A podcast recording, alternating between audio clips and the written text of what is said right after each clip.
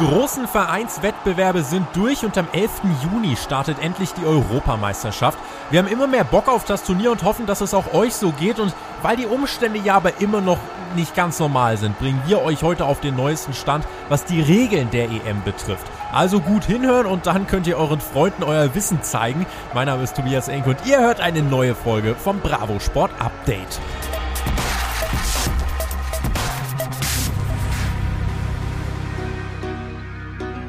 So, Freunde, eine knackige Ausgabe vom Update. Wir liefern euch einen Regelcheck zur anstehenden Europameisterschaft, denn im Vergleich zu den vergangenen Euros gibt es eben eine ganze Menge, die nicht mehr so läuft wie immer. Aber keine Sorge mit uns, behaltet ihr den Durchblick.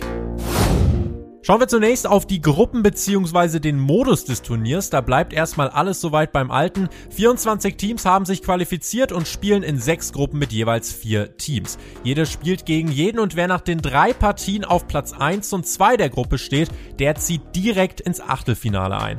Außerdem kommen die vier besten Drittplatzierten in die K.O.-Runde. Das könnte gerade für Deutschland interessant werden, weil wir ja in der Gruppe unter anderem gegen Frankreich und Portugal spielen. Sollte es da also nur für Platz 3 reichen, wäre das noch nicht direkt gleichbedeutend mit dem Aus. Bei Punktgleichheit entscheiden dann übrigens die Faktoren Tordifferenz, selbst erzielte Tore und in letzter Instanz, wer die wenigsten gelben und roten Karten hat. Wenn wir uns dann die Kadergrößen ansehen, kommen wir zu einer Veränderung der EM, um nämlich zu verhindern, dass Mannschaften aufgrund positiver Corona-Tests zu wenige Spieler am Start haben, dürfen die Trainer ausnahmsweise 26 statt der üblichen 23 für die Europameisterschaft nominieren. Sollten sich nominierte Spieler vor dem ersten Spiel schwer verletzen, erkranken oder positiv auf Covid-19 getestet werden, dürfen die Coaches ihre Kader nochmal anpassen. Aber ab der ersten Spielminute für ein Team kann nicht mehr nachnominiert werden. Außer bei den Torhütern. Denn auf dieser Position darf selbst im Fall einer Covid-Infektion im laufenden Turnier nochmal weiter nachnominiert werden. Für die Spiele selbst gilt dann auch übrigens wie bei den Vereinswettbewerben eine Ausnahmeregelung, nämlich sind wieder fünf statt drei Wechsel erlaubt. Was passiert eigentlich genau im Falle einer Covid-Infektion? Wir haben ja zuletzt doch recht häufig gesehen, dass es schneller gehen kann und ein Topstar keinen Freifahrtschein hat. Sollten Spieler also aufgrund eines positiven Corona-Tests abgesagt werden, müssen diese zwingend innerhalb von 48 Stunden nachgeholt werden. Notfalls sogar an einem anderen Spielort. Ist das nicht möglich, wertet die UEFA das Spiel mit 0 zu 3 gegen die Mannschaft, in der es ein oder mehrere positive Fälle gibt. Sobald ein Kader von 13 gesunden Spielern zur Verfügung Verfügung steht, muss ein Team definitiv antreten. Auch bei den Schiedsrichtern gibt es eine spannende Regelung, die eigentlich ein Novum ist. Denn sollten Schiris kurzfristig aufgrund von Corona ausfallen, ist es erstmals erlaubt, dass ein Unparteiischer aus derselben Nation wie eines der beiden Teams pfeifen darf.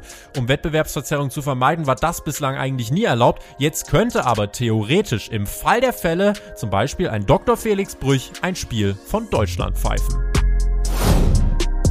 Erstmals in der Geschichte des Turniers findet die Euro ja in diesem Jahr in elf verschiedenen Ländern statt. Da Dublin keine Zuschauer garantieren konnte, wurden die dort geplanten Spiele mittlerweile nach London und St. Petersburg verlegt. Aus demselben Grund rückt übrigens auch Sevilla als Austragungsort für Bilbao nach, denn die jeweiligen Länder bzw. Stadionbetreiber wurden dazu aufgefordert zu garantieren, dass Fans anwesend sein können.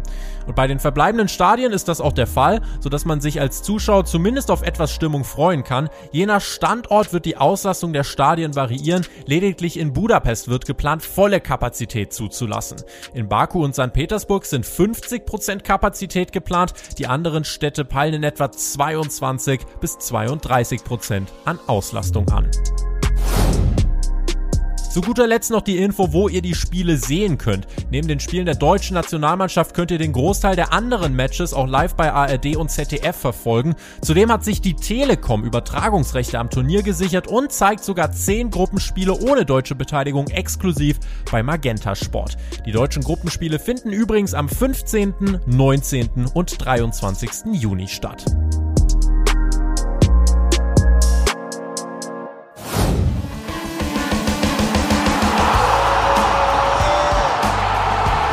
Weiß nicht, wie es euch geht, aber wir in der Redaktion haben doch mittlerweile wirklich immer mehr Lust aufs Turnier und sind wirklich gespannt, wer sich durchsetzt. In unserem nächsten Heft, das kurz vor der EM rauskommt, haben wir auch nochmal alles zusammengefasst und die entscheidenden Namen und Top-Favoriten gecheckt. Für heute soll es das mit dem Regelupdate erstmal gewesen sein. Folgt uns auf unseren verschiedenen Kanälen und bleibt immer auf dem Laufenden. Wir hören uns dann gern beim nächsten Mal wieder und bis dahin am Ball bleiben. Macht's gut.